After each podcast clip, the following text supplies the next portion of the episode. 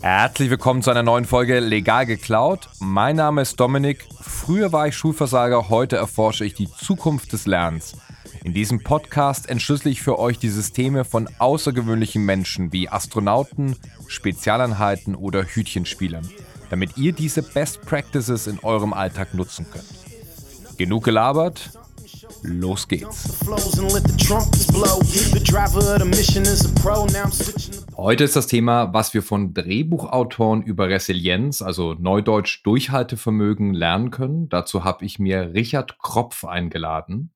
Richard ist Drehbuchautor und einer der Creator der Serie Vier Blocks, die zahlreiche Preise gewann und die Ricky Gervais als a fucking masterpiece bezeichnete. Ich spreche heute mit ihm darüber, warum Erfolg nicht von heute auf morgen kommen muss, sondern auch mit einem Rausschmiss bei gute Zeiten, schlechte Zeiten beginnen kann und was Gärtner und Architekten mit seiner Arbeitsroutine zu tun haben. Das und vieles mehr erzählt er uns heute bei Legal geklaut. Ich freue mich sehr, dass er da ist. Moin, Richard. Hallo Dominik, ich freue mich sehr, dass ich bei euch sein kann. Richard, was muss man machen, um bei gute Zeiten, schlechte Zeiten rauszufliegen? ich glaube, ähm, ja, man möchte vielleicht auch so eine Art Privatleben zwischendurch wieder haben. Ähm, das klingt jetzt alles äh, vielleicht ein bisschen hart oder so, aber ähm, ich habe da eine Menge gelernt. Ich habe äh, denen viel zu verdanken, auch in diesen drei Monaten damals. Das ist jetzt, glaube ich, 15 Jahre her oder so. Ähm, ich habe da eine Menge mhm. Handwerkszeug gelernt oder so, aber es sind äh, doch sehr lange Arbeitszeiten und ähm, ich bin, glaube ich, nicht der Typ, der länger als sechs Stunden ähm, in einem Raum mit vielen äh, Leuten sitzen kann und reden kann und diskutieren kann. Irgendwann äh, reicht da meine Kondition nicht und ich äh, ziehe mich dann lieber zurück und arbeite alleine weiter. So ich, äh, das, ich, ich war da irgendwann wirklich körperlich überfordert, muss ich sagen. Krass. Äh, und deswegen äh, kann ich Ihnen diesen Rausschmiss äh, damals auch nicht übel nehmen. Ähm, ich glaube, ich war für diese Art von Arbeit ähm, einfach nicht gemacht. Und das, das muss man sich so vorstellen, ähm, da geht's morgens los, so damals war das, glaube ich, um neun. Und das ist draußen in äh, Potsdam und ähm, man ist dann abends so gegen 20 Uhr zu Hause und fix und fertig und kann eigentlich nur noch ins Bett fallen. Ähm, da ist dann mit Privatleben nicht mehr so viel. Das heißt, da ist da nicht nur vor der Kamera gute Zeiten, schlechte Zeiten, sondern eigentlich auch äh, hinter der Kamera gewissermaßen, wenn du von diesen Diskussionsrunden und so beschreibst, oder? Ja, ja, genau. Also da äh, gibt es natürlich auch mal wieder tolle Momente. Ich habe da auch äh, Kollegen und Kolleginnen kennengelernt, ähm, mit denen ich heute auch äh, immer mal wieder arbeite, jetzt gerade an einem Projekt. Ähm, da haben sich, da hat sich schon was etabliert, ne? Und äh, es hat auch eine Menge Spaß gemacht, äh, immer wieder. Aber ich muss ehrlich sein, es ist brutal anstrengend. Jetzt hast du es ein paar Mal schon angesprochen. Ne? Ich glaube, viele unserer Zuhörer und mich eingeschlossen können sich nicht vorstellen, wie eigentlich so ein typischer Tag in deinem Leben aussieht. Ne? Also was macht ein Drehbuchautor den ganzen Tag? Sitzt du in einem Café, trinkst Chai Latte und denkst ein bisschen über die Welt nach und hinterher schreibst du drei Sätze? Oder wie sieht das aus? Genau, so ist es. Ich schreibe Gespräche vom Nachbartisch mit. Ja. äh, äh, nee, das hat sich im Laufe der Zeit tatsächlich sehr verändert. Es fing, glaube ich, so an, als ich nach dem Studium so eine romantische Vorstellung vom Schreiben hatte, dachte ich mir auch so, ja, man setzt sich hin, dann schreibt man mal eine Seite, dann geht man wieder ein bisschen spazieren, trifft Leute, lässt sich inspirieren und so. Und irgendwann ist es dann fertig. Ähm, inzwischen ist es ganz anders. Ähm, wir haben gerade so eine Art äh, Überbeschäftigung fast in der Branche. Es wird wahnsinnig viel produziert. Das hat auch mit Netflix zu tun, Amazon und Apple fängt ja jetzt auch an es ist sehr, sehr viel zu tun. Und mein äh, Tagesablauf sieht tatsächlich so aus, dass ich ähm, so gegen halb sieben aufstehe, äh, relativ zügig frühstücke, äh, mich an den Schreibtisch setze, so viel schaffe, wie es geht, bevor die Kinder wach werden. Mhm. äh, dann äh, mache ich den Frühstück, ähm, auch mit meiner Frau zusammen natürlich. So, dann gehen die in die Kita und dann mache ich entweder hier äh, allein in meinem äh, Schreibtisch zu Hause weiter oder fahre ins Büro, wo ich sehr viel mit den beiden Kollegen äh, Hanno Hackford und Bob Konrad, äh, mit denen ich auch vier Blogs gemacht habe, ähm, zusammenarbeite. Und dann gibt's ein kurzes Mittagessen und dann gehe ich meistens so gegen äh, 16 Uhr nach Hause. Ähm, da sind die Kinder wieder da. Dann geht's um eine Weile um die Kinder und meistens dann äh, nach 20 Uhr noch mal ein bisschen. Ähm, ja, so ist es. Also es ist wirklich ein, ein sehr, sehr langer Arbeitstag. Und unfassbar strukturiert hört sich's an, ja? Also so Ja. ganz bewusst, wie deine Leistungsphasen sind, morgens dann in Ja. Ruhe schreiben zu können und dann abends dann eben auch entsprechend nochmal, um auch wahrscheinlich diese Kreativität ziehen zu können. Ne? Genau, und ähm, es ist natürlich, ähm, ich glaube, die meisten Drehbuchautoren empfinden sich teils als Künstler, teils aber auch als Handwerker. Ne? Ähm, es ist sehr viel äh, Handwerk und ähm, man kann nicht immer auf eine gute Idee kommen, aber es hat sich herausgestellt, dass, äh, also ich versuche pro Tag eine gewisse Seitenzahl zu schaffen. Ähm, daran messe ich das. Das sind manchmal fünf Seiten, manchmal sogar zehn in, in Stressphasen. Wahnsinn. Ähm, und ähm, es, es hat sich herausgestellt, dass, dass es sehr hilft, erstmal was aufs Papier zu bringen. Äh, erstmal zu schreiben, ich habe eine ungefähre Vorstellung, was passieren muss in der Szene oder in dieser Sequenz.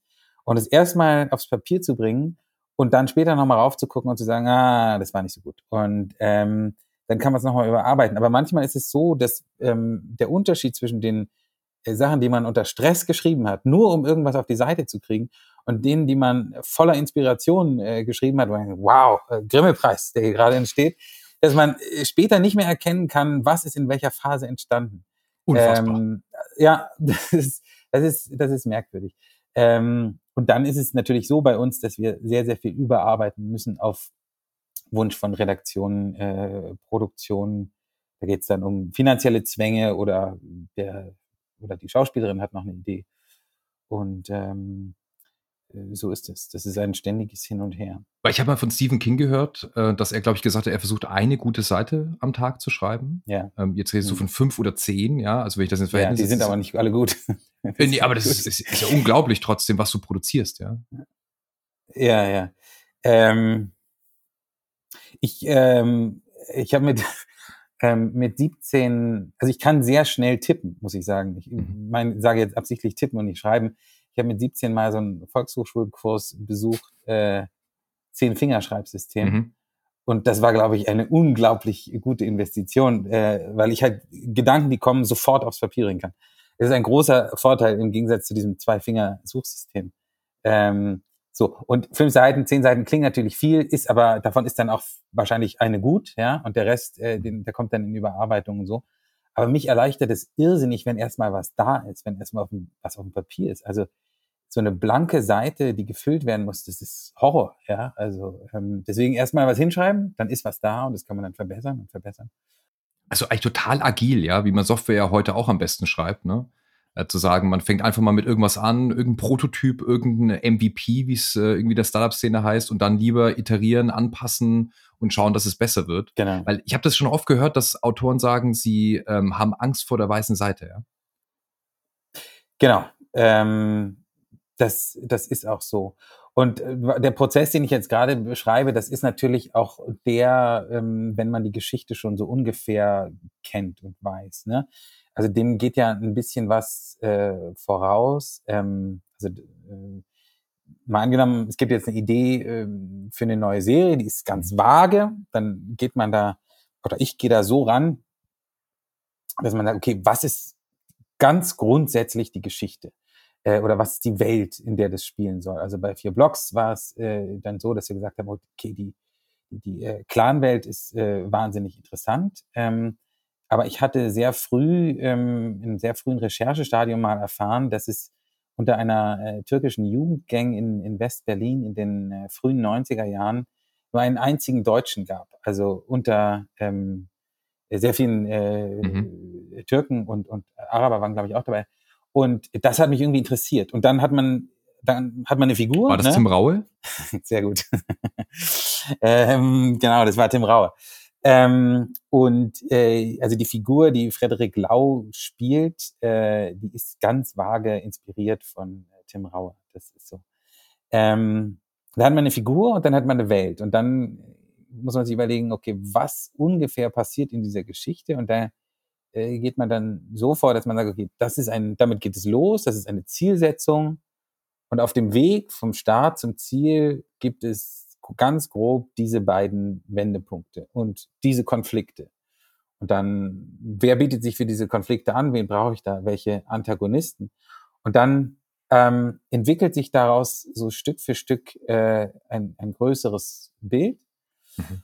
Und ähm, was du eingangs erwähntest, dieser Unterschied zwischen, äh, äh, was ich mit meine mit, mit äh, Gärtnern und Architekten, ähm, Drehbuchautoren teilen sich ganz gerne ein, entweder gehören sie zu den Architekten oder zu den Gärten. Die Architekten sind die, die eine komplette Geschichte bauen im Kopf im Prinzip, äh, bevor sie sich hinsetzen und aufschreiben und sagen, okay, das ist das Gerüst, das sind die Konflikte, das sind die, die, die Bögen für jede einzelne Figur, da treffen die zusammen, am Ende gibt es das und dann setzen sich hin und schreiben das auf. Die Gärtner sagen, na, die Hauptfigur ist super, ich habe da aber so eine Anekdote gehört äh, oder in der Zeitung gelesen und die will ich unbedingt, die schreibe ich jetzt erstmal rein. Also wie äh, diese Blume, die würde ganz gut dahin passen und diese ganz gut dahin. Und ob die am Schluss zusammenpassen, das müssen wir dann mal gucken. Vielleicht muss ich die auch nochmal umsetzen. Und ähm, ich bin eher so der, der Gärtner-Typ, glaube ich. Äh, ich. Wenn ich irgendwas höre, eine, eine, eine Geschichte oder eine Figur oder äh, irgendein eigenes äh, ganz oft auf Taxifahrten. Ich rede sehr, sehr viel mit, mit Taxifahrern, wenn ich äh, mal Taxi fahre. Mhm. Und die erzählen halt die tollsten Geschichten. Und dann weiß man, okay, das muss da rein und es muss ungefähr dahin. Und dann schreibe ich es erst mal hin. Und wie ich da hinkomme, das weiß ich noch nicht so genau. Ähm, aber es gibt mir halt dieses sehr erleichternde Gefühl, äh, davon gearbeitet zu haben, weil es steht was auf dem Papier und die Seite ist nicht mehr weiß. Jetzt hat der BR, habe ich gelesen, getextet, dass vier Blocks äh, die realste deutsche Serie ever ist so in der, in der Wahrnehmung, auch in der Authentizität, äh, die dort in diesem Clan-Milieu spielt, von dem du gesprochen hast. Das heißt, die Inspiration kommt, indem du mit Leuten dich unterhältst, mit Taxifahrern sprichst und so weiter, diese Sachen aufsaugst. Aber steht auch eine klassische Recherche oder Interviews oder sowas mit drin, um letztendlich so eine Bezeichnung zu bekommen für die realste Serie? Ja, in dem Fall war das tatsächlich sehr aufwendig. Das ging über drei Jahre so ungefähr. Ähm, ähm, also wir haben Leute getroffen, die ähm, nicht direkt aus Clans waren, aber die mit denen sehr viel Kontakt hatten, mhm. die viel erzählen. Und wir haben mit dem äh, LKA gesprochen. Äh, wir haben mit Journalisten mhm. gesprochen, die die über Jahre beobachtet und begleitet haben. Ähm, und dann gab es natürlich auch noch ein, ein fantastisches Casting von der Casterin Iris Baumüller damals, äh, die halt Leute besetzt hat, die sich da sehr, sehr gut auskannten. Und ähm, da sind dann, also wir haben diese Dialoge natürlich alle geschrieben, aber die äh, haben, wurden angereichert halt von den Schauspielern ähm, und wurden dadurch äh, authentisch. Ne? Ähm, also das, das war eine, eine ganz tolle Symbiose, wie es, muss man auch sagen, ein, ein großer Glücksfall ist, ne? dass da so viel ähm, mhm. zusammenläuft und, und äh, funktioniert. Und ähm, ja, also ich habe da irgendwie immer noch, die Geschichte ist zu Ende erzählt, die ist auserzählt, aber ich habe irgendwie immer noch großes Interesse daran und es passiert ja da nach wie vor wahnsinnig viel ähm, ähm, in dieser Welt, an, auch an spektakulären Verbrechen, muss man sagen. Ähm, also das interessiert mich nach wie vor irgendwie. Und also wenn du jetzt so ein bisschen zurückblickst, du hast jetzt schon sehr viel Erfahrung in dem Bereich, ja, in unterschiedlichen Stationen. Ähm, Gibt es denn irgendwie einen Trick oder einen äh, Best Practice, sage ich mal, den du gern gewusst hättest, als du mit deiner Karriere begonnen hast als Drehbuchautor? Ähm, es ist, ähm, was ich gerne gehört hätte mal irgendwann von einem Mentor, den ich so nie, leider nie hatte, ähm, äh, ist ähm, dass man Schreiben nur durch Schreiben lernt. Ähm, und dass es das Durchhaltevermögen fast so wichtig ist wie Talent. Ähm, also jeder wird, der sich in dieses Berufsfeld begibt, wird irrsinnig viele Rückschläge erleiden, vor allen Dingen und äh, vor allen Dingen am Anfang, auch weil man äh, mit einer Idee antritt, sehr naiv am Anfang, möglicherweise ein ganzes Drehbuch schreibt, äh, on spec sagen wir dazu, ähm, und dann davon ausgeht, es wird so verfilmt. Ähm, und das ist niemals der Fall, ja. Und diese, diese, dieses Feedback, diese zum Teil auch harte, manchmal berechtigt, äh, auch, oft auch unberechtigte Kritik einzustecken und damit umzugehen, das ist etwas, was man lernen muss. Und ähm, wo und, und trotzdem seine Vision beizubehalten, das irgendwie immer in einer Balance zu halten. Also was will ich, was habe ich mir vorgestellt was kommt von außen an Wünschen, an, an Feedback und wie kann ich das mit meiner künstlerischen Vision vereinbaren? Wo ist meine Schmerzgrenze? Ähm, und dann, natürlich gibt es Situationen, wo man sagt, ich brauche jetzt diese scheiß Rate, ähm, diese Abnahmerate, ich mache das jetzt so, ich schreibe so, wie die das, sich das wünschen. Aber es gefällt mir eigentlich nicht. Und ich bin der Überzeugung, ich weiß es besser und ich muss es jetzt so machen. Ähm, je weiter man kommt irgendwie, und vier Blogs hat da für uns sehr viel Arbeit geleistet äh, hinterher, desto weniger Kompromisse muss man machen, aber es wird nie der Fall sein, dass man ein Drehbuch auf den Tisch legt und sagt, äh, viel Spaß damit, es wird Wort für Wort so gedreht. Ähm, und zurückkommen zu deiner Frage, also es ist dieses Durchhaltevermögen, dieses Einstecken und sich davon nicht fertig machen lassen, weil abends muss man den Laptop zumachen und sagen, jetzt habe ich auch noch was anderes äh, zu tun, als mir über Geschichten und, und ähm, Feedback, Kommentare äh, den Kopf zu zerbrechen. Ähm, das ist sehr, sehr wichtig und äh, daran darf man nicht kaputt gehen. Das klingt jetzt brutal, aber es gibt Leute, äh, die, haben, sind nicht dafür gemacht, das ist gar nicht negativ zu werten, sondern ja. äh, ich kann es auch komplett verstehen. Das ist ja auch generell, also ich sag mal, in anderen Berufssparten gibt's ja dieses Dilemma zwischen, ich habe da eine Idee, ich habe da eine Vision, ich habe da eine Vorstellung von irgendwas und dann trifft es auf die Realität. Also sagen wir auch in der mhm. Startup-Welt, ne? ich habe da ein Produkt, das ich glaube, dass das das Wichtigste ist und dann äh, ist die Realität der Kunden oder auch der Investoren und deren Vorstellung von Ökonomie dahinter eine völlig andere. Und dann ja auch für den Künstler die Frage zu stellen, erst die Miete und dann die Moral oder kann ich mich dann zu einem gewissen Punkt schon positionieren in gewissen Punkten, ja. Ähm, aber was ich mitnehme als mhm. diesen Best mhm. Practice, was ich ausgehört, Durchhaltevermögen und Schreiben lernt man nur durch Schreiben, ja. Also absolutes Erfahrungsgeschäft, kann man sagen. Ja. Genau. Und ähm, das bezieht sich auch darauf, dass wenn man etwas schreibt, also bei uns ist es jetzt sehr spezifisch, ne? Also ich schreibe eine Szene, denke, die funktioniert, dann wird die gedreht und ich sehe, um Gottes Willen, die ist viel zu lang oder zu kurz oder in der Mitte hängt sie durch oder so. Also auch das ist, ne, man kann Dialoge nicht aus dem Leben eins zu eins abschreiben und dann, weil sie lustig waren und dann funktionieren sie möglicherweise eben trotzdem äh, einfach nicht. Und ähm, dieses sich selber schulen, dieses äh, durch, durch das, was man erlebt, ähm, das ist, ist extrem wichtig. Also ich würde da gerne in diesen Punkt stärker einsteigen, weil die mhm. Frage, die ich mir auch im Vorste äh, Vorfeld gestellt habe, ist, also jeder redet ja heute von ähm, Customer Centricity, ne? so Kundenzentrierung und man muss die Sachen so machen, dass die dann später auch gekauft werden. Ne? Ähm, und ich stelle mir es aber bei einem Drehbuch generell unfassbar schwer, weil du hast ja zwei Ebenen. Du hast später die Leute, die es anschauen sollen, ja, und hoffentlich wird viel geguckt. Und du hast ja aber auch, was du beschrieben hast, am Set die Problematik, ne? wie sieht's der Regisseur, was denken die Schauspieler darüber, was denken die Produzenten und dann gleichzeitig auch dein eigener Anspruch, wo du sagst, ja, das hat sich in meinem Kopf besser angehört eigentlich, äh, als wenn ich es jetzt irgendwie live sehe. Wie macht man das denn? Also wie mhm. sieht denn der Prozess für dich aus, dass du da möglichst wenig Reibungsverlust hast, auch wenn es im Business dazugehört? Ha, das ist eine sehr, sehr gute Frage. Ähm, und äh, ich muss da kurz vielleicht äh, ausholen. Ich habe ähm, studiert, ich ähm, habe äh, Germanistik studiert und auf Wunsch meines Vaters äh, auch noch BWL. Und ich kann damit überhaupt nichts anfangen mit der BWL und habe mich dann so auf die Laberecke da äh, konzentriert, auf, auf Marketing, wo ich dachte, naja, das, das ist am wenigsten mit Zahlen äh, behaftet, das mache ich mal. Und diese Kombination, über die ich, wo ich sehr viel äh, Spott habe erfahren müssen, die war sowas von wichtig im Nachhinein, weil ich von in der Germanistik halt das, das Stilistische gelernt habe und im Marketing halt, es bringt dir alles nichts, die ganze Kunst nicht im Fernsehbereich, wenn du sie nicht verkaufen kannst, wenn du nicht weißt, was, was ist deine Zielgruppe, ja. Und ähm, dieser Aspekt, ähm, wer könnte sich das am Ende angucken, der ist extrem wichtig von Moment eins an. Und der war, um wieder zurückzukommen auf vier Blogs, äh, tatsächlich eine, eine große Hürde.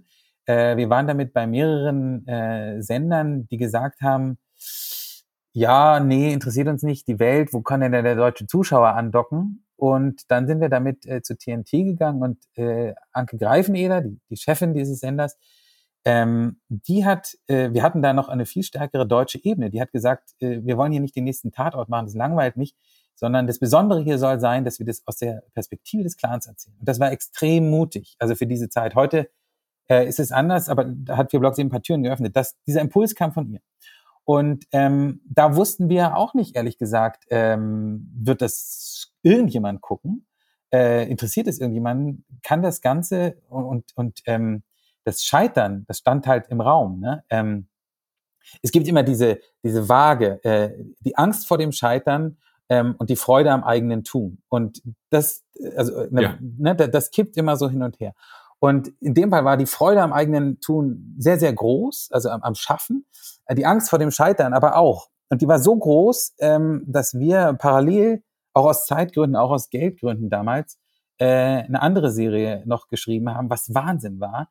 Ähm, das war äh, You Are Wanted, das war eine, eine Amazon-Serie ähm, äh, mit Matthias Schweighöfer. Und wir dachten, wenn vier Blocks schief mhm. geht, wenn es keiner sehen will, weil der Zuschauer damit nichts anfangen kann in Deutschland, dann haben wir immer noch diese Matthias Schweighöfer-Serie, äh, die auf jeden Fall äh, funktionieren wird. Äh, das ist ja ein Profi, der so. Und es ging genau andersrum aus. Ähm, man, man kann es nicht vorhersagen. Also die, die Amazon-Serie hat so mittelgute Kritiken bekommen. Wir hatten da auch so Punkte, wo wir am Ende gesagt haben, hatten wir uns mal anders gedacht, geschenkt. Ähm, und dass vier Blogs dann so gut funktioniert hat, damit konnte keiner rechnen. Also da muss man, muss man ganz ehrlich sein, das war kein geplanter, also kalkulierbarer Erfolg, äh, sondern da sind sehr viele Faktoren zusammengekommen, die das möglich gemacht haben. Und das funktioniert äh, nur, wenn mehrere Gewerke, also Creator, in dem Fall wir, äh, Autoren, äh, Sender, Regie und äh, Schauspiel eine Vision teilen und das anreichern und dann kann da was Besonderes entstehen. Wenn jeder in eine andere Richtung driftet, dann wird da ein Stückwerk draus und das wird der Zuschauer am Ende merken. Und man muss äh, schon gucken, dass es etwas Besonderes verhält und ähm, es kommen sehr häufig natürlich von Sendern, die glauben, manchmal berechtigt, manchmal unberechtigt haben, äh, zu wissen, was funktioniert beim Zuschauer. Und da haben sie gewisse Muster und ähm, das ist auch vollkommen in Ordnung, aber man muss schauen, dass man diese Muster nicht eins zu eins bedient, weil der Zuschauer ja auch lernt, ständig. Also so viel, wie wir alle gucken heutzutage. Ähm, wir wollen ja auch überrascht werden. Also ich gucke ja selber und du ja auch. Ähm, und alles, was ein zugelerntes Muster ist, äh, langweilt ja schon ne, bei der Fülle an Material, ähm, das es so da gibt da draußen. Also das heißt, wenn ich das richtig verstehe, ähm, das, es werden keine extra Interviews nochmal mit äh, Leuten geführt, irgendwie im Entstehungsprozess mit Kunden, mit potenziellen, um rauszufinden, ob da irgendwie Stoff dahinter ist. Mhm. Oder du erzählst es deiner Family und die hat schon mal so einen guten Riecher für Pop, sage ich jetzt mal, ähm, um ein Gefühl zu, für, zu bekommen, zu sagen, Richard, du verläufst dich da gerade, also lass es mal bleiben so. Oder also, oder bist du wirklich im Blindflug mit dem Produzenten? äh, also bevor irgendwas mein, mein Rechner verlässt, liest es meine Frau. Also äh, die ist extrem kritisch, mhm. kann ich sehr, sehr selten begeistern von irgendetwas. Ähm, und die schreibt mir die erste Runde Notes an den Rand und sagt nicht lustig oder langweilig oder so würde der nicht reden. Das ist super hart, jedes Mal wieder. Ähm, ich kenne das von meiner Frau auch sehr gut. ähm, ist, ist, während es gibt, ähm, es gibt natürlich so eine Art Marktforschung, die bezieht sich dann eher darauf, ähm, wie wird eine Kampagne äh, gestartet oder so, oder was ist der richtige Titel für diese Serie. Ähm, aber während des Schreibprozesses eigentlich nicht. Ich weiß bloß, natürlich, das wissen wir alle von Netflix, ähm, dass die äh, da Algorithmen haben, wo sie anscheinend äh, raussehen können, welche Sendung wird an welcher Stelle abgebrochen. Ähm, und dann ziehen sie daraus Schlüsse. Ähm, ich kann das, ich habe da keine tieferen Einblicke, aber das sind ähm, Dinge, so die ich gehört habe, vor allen Dingen äh, auch mit dieser Anekdote zu ähm, House of Cards. Ich weiß nicht, ob du äh, davon mal gehört hast. Ja. Also ich, wenn ich, ich hole dazu ganz kurz Bitte. aus. Es gibt, ähm, um den Zuschauer äh, zu begeistern oder an die Hauptfigur zu binden, gibt es ein Prinzip äh, in der Dramaturgie. Das gibt es noch gar nicht so lange. Äh, also das wurde, das heißt Save the Cat.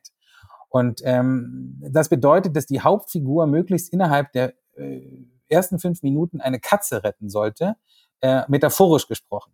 Also irgendetwas Gutes tun, wo der Zuschauer denkt, oh, das ist aber ein guter Mensch. Und äh, also, also so, oder die Tür aufhalten oder irgendwas so. Ah, okay, mit dem kann ich mich identifizieren, auch wenn es jetzt gleich ein äh, Mörder wird, äh, kann ich mich mit identifizieren.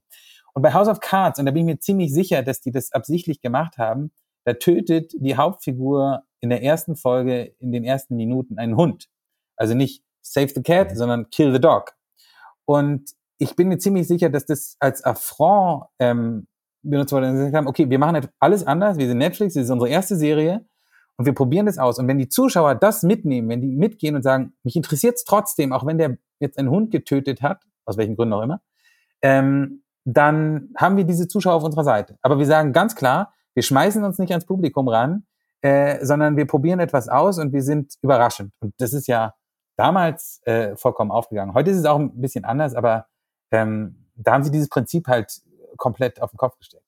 Ich habe äh, bei Netflix auch gehört, um irgendwie über diese Ebene noch kurz zu sprechen, dass die ja auch die Cover der Serien jeweils anpassen nach meinem Geschmack. Das heißt, äh, Stranger Things sieht bei meinem Nachbarn das Cover anders aus als bei mir, ja. Vielleicht ist es bei ihm Coming of Age und bei mir ist es irgendwie Horror oder Thriller. Und die tauschen Szenen aus, die natürlich aus der Serie sind für das Cover, aber haben da wirklich bewusst für vier, fünf Genre-Abdeckungen für die gleiche Serie das hinterlegt und zeigen dir dann letztendlich, ähm, was dein präferiertes Genre ist, dass du den Einstieg findest, um dann vielleicht auch unter diesem Save the Cat-Aspekt dran zu bleiben. Ja? Also die Conversion ist ja schon vorher, ne? Ah, das ist, äh, okay. Ja, das wusste ich nicht. Äh, das ist interessant. Ich wusste, dass äh, Notting Hill 1998, hast du wahrscheinlich noch im, im Kopf, da weiß ich nur, dass es zwei Plakate gab, die fast identisch waren. Äh, ich weiß nicht, ob du dich ungefähr mhm. erinnerst. Hugh Grant vorne drauf und auf der europäischen Version hat er ein Cord-Jackett an und auf der amerikanischen ist genau das gleiche Bild, nur mit einem Sweater. Und da, das habe ich zum ersten Mal gesagt, okay, äh, das scheint äh, Zielgruppen, ja, ja, ähm, da ist mir das zum ersten Mal aufgefallen. Aber das klingt plausibel. Ich wusste es aber tatsächlich noch nicht, was du gerade erzählst. Das heißt jetzt aber, um das mal äh, zusammenzufassen, wenn wir über das Thema Kundenzentrierung sprechen, du schreibst jetzt nicht jedes Mal zwei Serien, um dich abzusichern. Ne? Ähm, was ist denn dein Ansatz so ganz generell, um zu sagen, ich schreibe ein Drehbuch, wo ich weiß, mit 70 Prozent Wahrscheinlichkeit wird das genommen oder ist es nach wie vor immer Glückssache? Es ist immer noch Glückssache, ein Restrisiko ähm, gibt immer, aber es gibt halt so Fälle, ähm, wo ich, wo ich ein sehr, sehr sicheres Gefühl habe, ähm, dass äh, was wird. Also äh, Beispiel, ähm, ich habe vor zweieinhalb Jahren ist es her, äh, ein Kicker, Kicker Sportmagazin, ein Interview gelesen mit Günter Bosch. Günter Bosch war der Tennistrainer von äh, Boris Becker ähm, zu dessen Hochzeit, der hat ihn zu Wimbledon 1, also 85 gecoacht und auch noch zu Wimbledon 2. Und da erzählte er innerhalb dieses ähm, Interviews eine Anekdote, die ich noch nie gehört hatte, obwohl ich mich für Tennis sehr, sehr stark interessiert habe, ähm, und die ich so überraschend und persönlich und gleichzeitig ähm, so, so viel erklärend erzählen fand, ähm, dass ich einen Freund angerufen habe und gesagt habe, lass uns mal überlegen, ob wir nicht einen Film über Boris Becker ähm, schreiben können über diese Zeit damals, ähm, über die Beziehung zu seinem Trainer, weil das, was ich hier gelesen habe, das klingt fantastisch. Und dann hat er gesagt, habe ich sofort Bock drauf. Und da war ich mir ziemlich sicher, ähm, wenn wir es nicht komplett verbocken, dann können wir einen Film verkaufen, der die, die frühen Jahre von Boris Becker zum Thema hat weil der Mann nach wie vor ein, ein mhm. nationales mhm. Phänomen ist und, und äh, über die Grenzen hinaus für Interesse sorgt. Ähm, aber man, man hat so ein, entwickelt so ein Gespür dafür, was ist gerade Zeitgeist, was könnte Zeitgeist werden. Ne? Also die Sachen werden ja immer erst zwei Jahre ausgestrahlt, mhm. frühestens mhm. nachdem man die erste Idee hatte. Ähm, man muss also im Prinzip immer so ein bisschen in die Zukunft denken und antizipieren, wohin der Zeitgeist geht, wie sich, wie sich das weiterentwickeln wird. Und also das ist ja äh, wirklich, allein wenn man jetzt schon zuhört, ne, finde ich so dieses Durchhaltevermögen, diese mehreren Bälle in die, in die Luft werfen und ähm, aber auch sich überlegen, okay, wo finde ich das dann tatsächlich, diese Nische und da dran zu bleiben. Hast du denn für dich irgendwie in deinem Mindset was, eine Taktik oder irgendeine Herangehensweise, dass du nicht am Rad drehst? Also bist du außergewöhnlich geduldig oder ähm, was, was, wie machst du es, ja? Also wie hältst du das durch? Ja, das, ähm, ich äh, werde sehr schnell vergesslich. Also wenn ich darüber nachdenke, an wie vielen Dingen ich gleichzeitig ähm, arbeite, das darf ich nicht. Äh, ich habe einen sehr, sehr guten Verdrängungsmechanismus, ich glaube, von meiner Mutter geerbt. Ähm, und ähm, meine Frau ist Psychologin und ähm, die hat mir ein, ein, sagt man Tool, ich weiß nicht, ein Trick, ein Tool mit an die Hand gegeben, ähm, und zwar, ich hatte das ja. schon ein paar Mal, äh, wenn ich zu lange abends gearbeitet habe, dass ich es mit in den Schlaf genommen habe. Und dann hat, träumt man die ganze Zeit die Geschichte weiter und woran man arbeiten muss. Und dann hat man einen ungesunden mhm. Schlaf und am nächsten Tag ist der Tag ist gelaufen, dann kann man nicht arbeiten und so weiter. Und die hat mir gesagt, wenn du so im Halbschlaf bist und diese Geschichte weiter träumst und die Probleme, ähm, dann stell dir all diese Dinge, diese Probleme als einen Berg vor, als eine Müllhalde, also einen Müllberg, ja, und davor steht jemand, ein, ein, kleiner Mann, eine Frau, was auch immer, die sagt, bitte weitergehen, hier gibt's nichts zu sehen. Einfach weitergehen, nicht hingucken, bitte weitergehen. Und das habe ich ausprobiert und es funktioniert. Also wenn mich irgendwie die Arbeit allein inhaltlich überfordert, dann äh, gucke ich auf dieses, bei mir sein Männchen, ja, äh, mir dieses, sondern okay, alles klar, tschüss, kümmere ich mich morgen wieder drum. Und dann ist es erstmal wegge weggeschlossen, sozusagen. Und ähm, ja, das ist, äh, das, das kann man, glaube ich, so ein bisschen sich antrainieren. Äh, ich bin da aber auch irgendwie, glaube ich, in einer ganz glücklichen Position, dass ich mich nicht zu schnell äh, überfordern lasse von all den Dingen, die ähm, anstehen und die auf mich einströmen und die zu äh, bearbeiten sind. Das ist eine Wahnsinnsantwort, ja, weil also ich kenne das Problem selbst sehr, sehr gut. Also vor allem, wenn es äh, abends sehr spät wird und dann im Schlaf das zu verarbeiten und man hat ja also mir geht's so, ich habe ganz selten das Gefühl bisher gehabt, dass ich dann irgendwie morgens aufwache und denke, ah ja, jetzt habe ich's, jetzt habe ich die Idee und jetzt schreibe ich es einfach runter und fertig, ja, wenn ich irgendwie ein Produkt entwickle. Ähm, ich habe mir teilweise auch angewöhnt, nachts aufzustehen und genau das Gegenteil quasi zu machen und nicht das Männchen zu sagen, lauf weiter, sondern ich war dann um drei Uhr nachts am Whiteboard gestanden und habe es versucht. Ähm, das okay. hat manchmal sehr gut funktioniert, aber ganz oft mhm, nicht, weil es mhm. einfach energieraubend ist. Ja? Insofern finde ich diesen Trick, ähm, sich dieses Männchen vorzustellen, mit diesem Berg an Informationen, die dich da belasten und der dich da weiterwinkt, äh, finde ich absolut fantastisch, ja. ja. Also nicht nur, weil es niedlich ist, sondern ja. ich kann mir total gut vorstellen, wie es ja. funktioniert. Mhm. Wahnsinns Herangehensweise. Probier's mal aus. Würde mich interessieren, ob es bei dir auch funktioniert. Ja. Aber wenn man den einmal so etabliert hat, äh, dann und darauf, weißt du, und beim dritten Mal weißt du halt, der ist da, es hat beim letzten Mal funktioniert, vertraue ich darauf, dass es heute wieder, und dann funktioniert es. ist halt so äh, selbstlernend im Prinzip. Das heißt, wenn ich das zusammenfasse, also ähm, Chancen erhöhen, indem man mehrere Bälle in der Luft hat und dann nicht nervös wird, wenn dann eben eins mal runterfällt. Ne? Ähm, und aber auch die Tatsache, wie schaue ich, dass ich mental auf einer täglichen Basis einfach mein Level halte und meine Energie halte, weil du ja vorhin auch gesagt hast, es ist ein ganz großer Anteil Schweiß und natürlich auch Glück, der dazukommt, aber das ist eben nicht beeinflussbar, sondern nur die Chancen zu erhöhen, ne, letztendlich. Genau, und dann ähm, habe ich auch das Glück, dass ich halt mit Hanno und Bob viel Zeit verbringe und äh, einerseits arbeiten wir sehr konstruktiv zusammen, das ist unfassbar viel wert. Und andererseits muss man aber auch sagen, äh, also das klingt jetzt alles so entspannt hier, ne? aber wir können eine Wut aufbauen äh, gegen außen ähm, und das bleibt dann unter uns dreien. Ne? Wir sind uns dann einig, die ganze Welt da draußen, ähm, alles funktioniert nicht, aber wir wissen, wie es geht. Und dann regen wir uns auf und dann regen wir uns wieder ab und ähm, dann ist eine ganze Menge abgebaut an, an Frust. Und das ist, glaube ich, auch etwas, was man, wenn man es ganz alleine durchzieht, ähm, so Drehbuch schreiben speziell, ich kann da nicht für andere sprechen, ähm, da braucht man so, kann, also das, das kann, glaube ich, auch zu einem Magengeschwür führen, ähm, wenn man das in sich hineinfrisst und äh, sich nicht aufregen kann. ja. ja. definitiv. Mhm. Das hilft. Und das heißt, das heißt in der in der Gruppe Trash Talken, ja, ja? also ja, voll auslassen, die ganze Energie ähm, verbauen. Ja. Ne? Wir vertrauen uns zu 100 Prozent, nichts verlässt den Raum.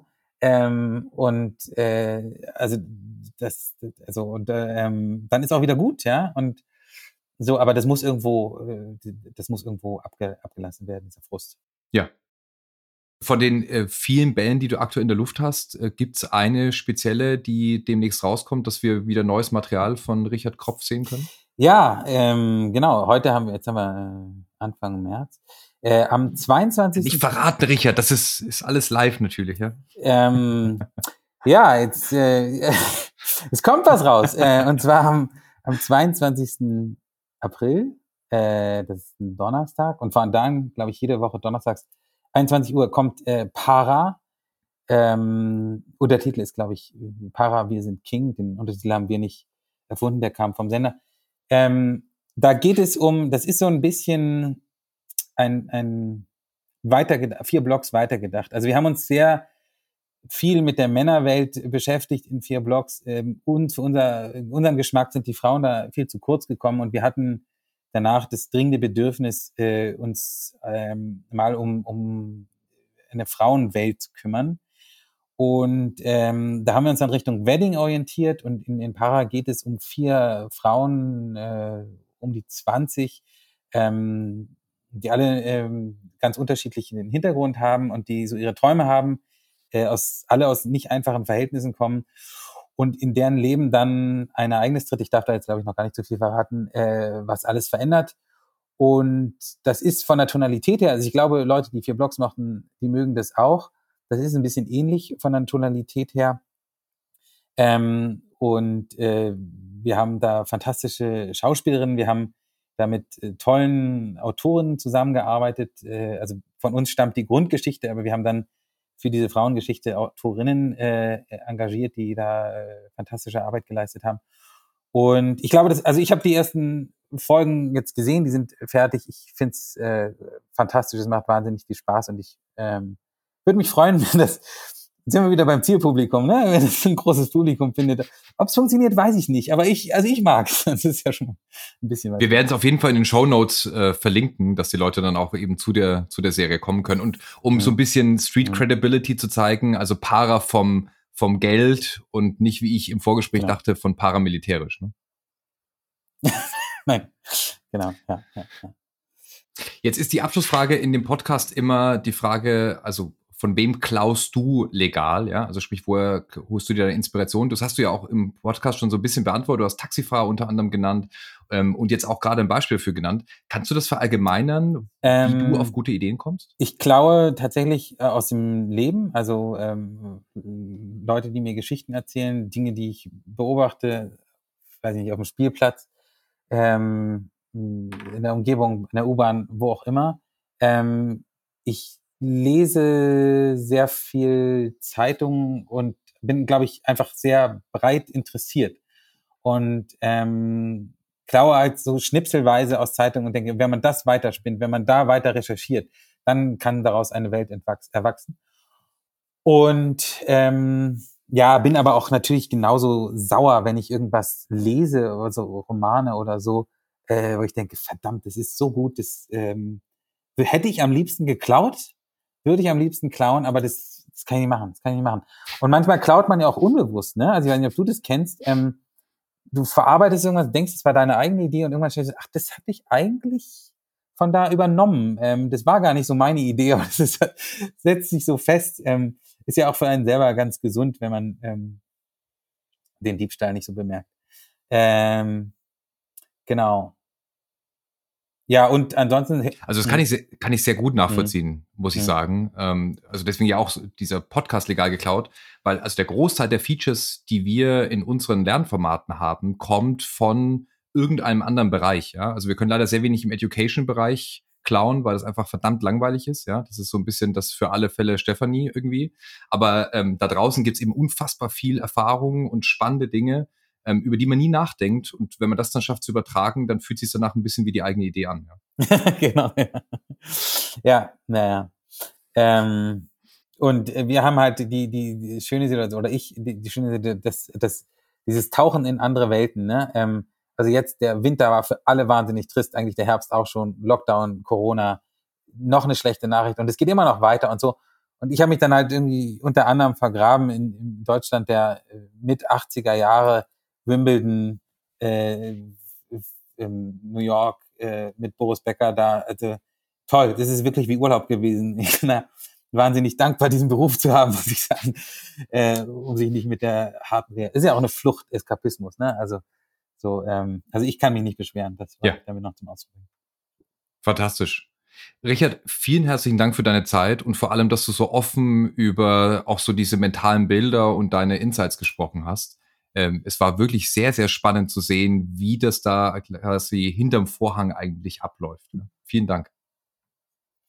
Ich bedanke mich und ich hoffe, es ist was äh, zum Klauen dabei gewesen. Ähm, ich ich stelle es im Prinzip auf die Straße, es kann mitgenommen werden. Fantastisch. Danke dir. Bis dann. Ciao, ciao. Also, wenn ihr die Folge interessant fandet, dann abonniert den Podcast und schaltet ein bei Teil 2 wenn ich euch zeige, wie ihr das heute Gehörte konkret für euch umsetzen könnt. Bis dahin alles Gute und immer schön legal klauen.